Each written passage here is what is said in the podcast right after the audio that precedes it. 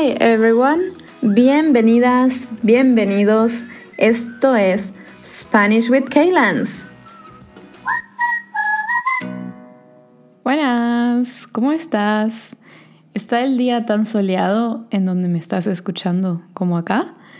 Para mí es muy increíble. En las últimas semanas en Estocolmo hizo mucho sol, los días estuvieron muy soleados y es pero ayer, por ejemplo, estaba nevando. Así que creo que el clima en Estocolmo no, es muy confiable. Pero de todas maneras puedo sentir que la primavera está llegando y em, sentir que la primavera está llegando. Primavera es spring. So siento que la primavera está llegando. Empiezan a haber más flores en la calle, en los árboles los pájaros están cantando eh, y creo que eso hace que todos estemos de muy buen humor. O qué estaciones en donde me estás escuchando, quizás eh, estás viviendo un invierno y es totalmente diferente.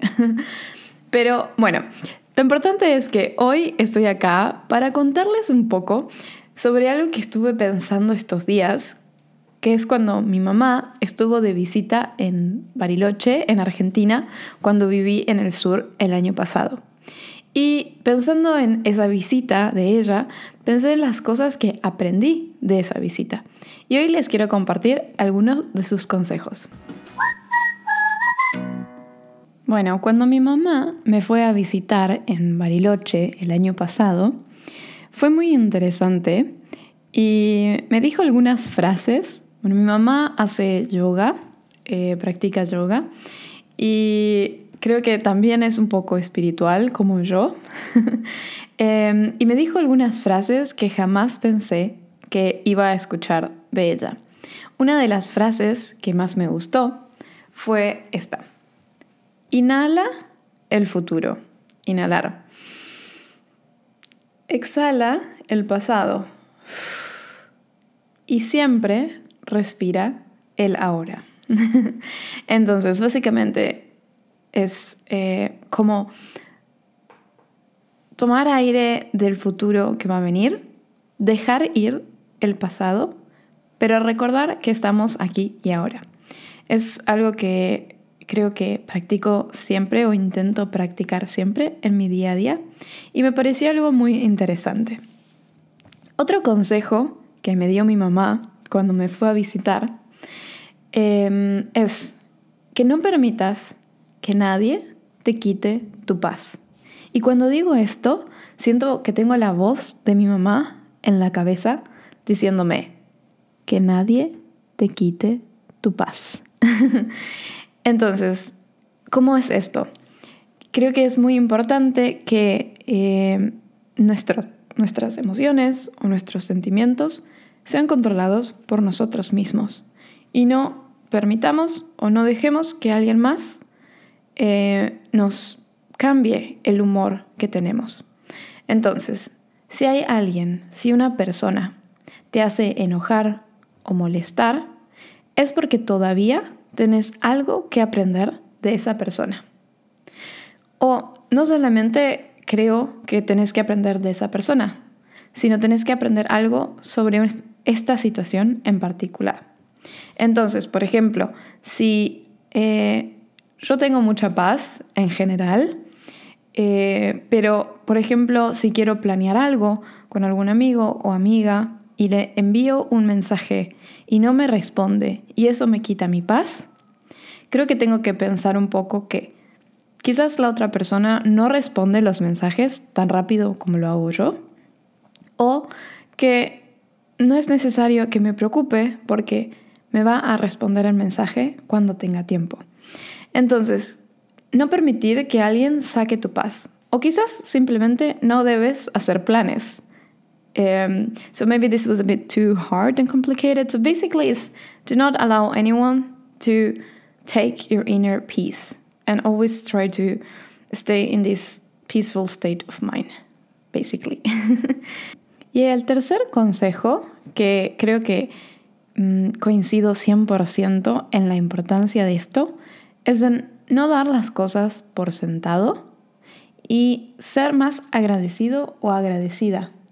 Entonces, no dar las cosas por sentado es like do not take things for granted. Em, y ser más agradecido o agradecida es to be more thankful.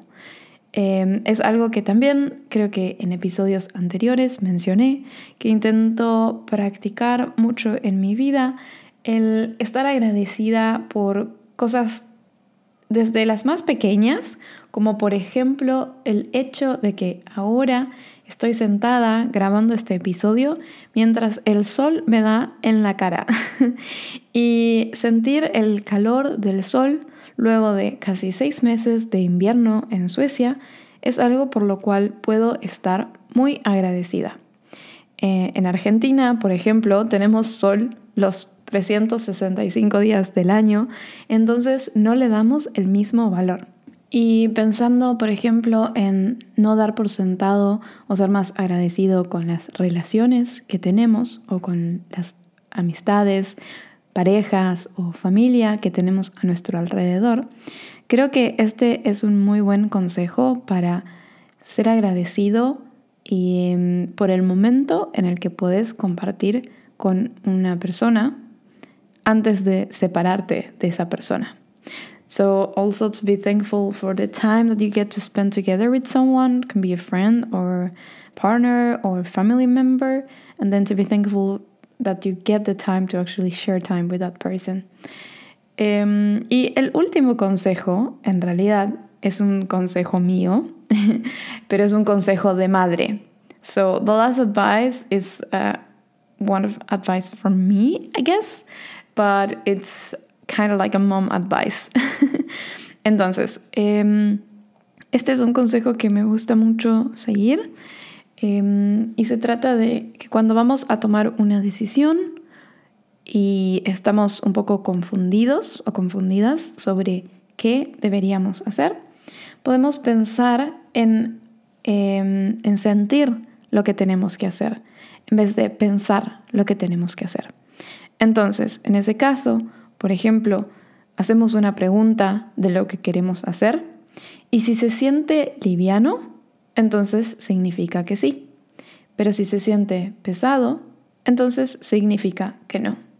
Por ejemplo, em, ¿debo ir a la fiesta este fin de semana?